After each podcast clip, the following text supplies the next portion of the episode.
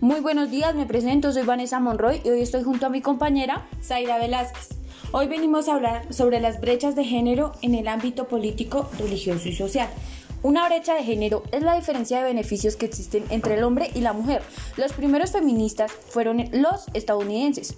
Por otro lado, Eleanor Smith, quien utilizó por primera vez el concepto de Gender Gap en 1980, aplicando en la política a efectos de explicar la diferencia entre el voto del hombre y la mujer en la política de los Estados Unidos.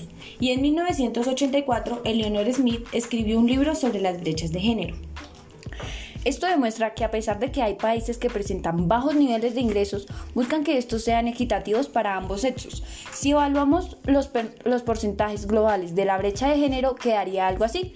El oeste de Europa con un 75%, Norteamérica con un 72%, el este de Europa y Asia Central con un 71%, Latinoamérica y Islas del Caribe con un 70%, este de Asia y el Pacífico con un 68%, Subsaharán y África con un 68%, el sur de Asia con un 66%, al norte de África con un 60%.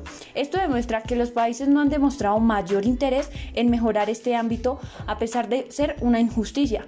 Por su, por su parte, estudios han demostrado que si se mejoran estas condiciones, el PIB, Producto Interno Bruto, aumentará casi un 50% por cada país. Después de analizar los comportamientos religiosos femeninos en distintas sociedades históricas, el valor simbólico del género representado en las diosas y su posterior retracción ante el avance de la hegemonía masculina, los roles de género han marcado la experiencia religiosa de las mujeres. La rapidez y en los rituales litúrgicos han replegado en las mujeres como subordinadas en el stipper varonil y el patriarcado fue desplazando a, a las mujeres de las principales religiones del planeta, ocultando su protagonismo e invisibilizándolas.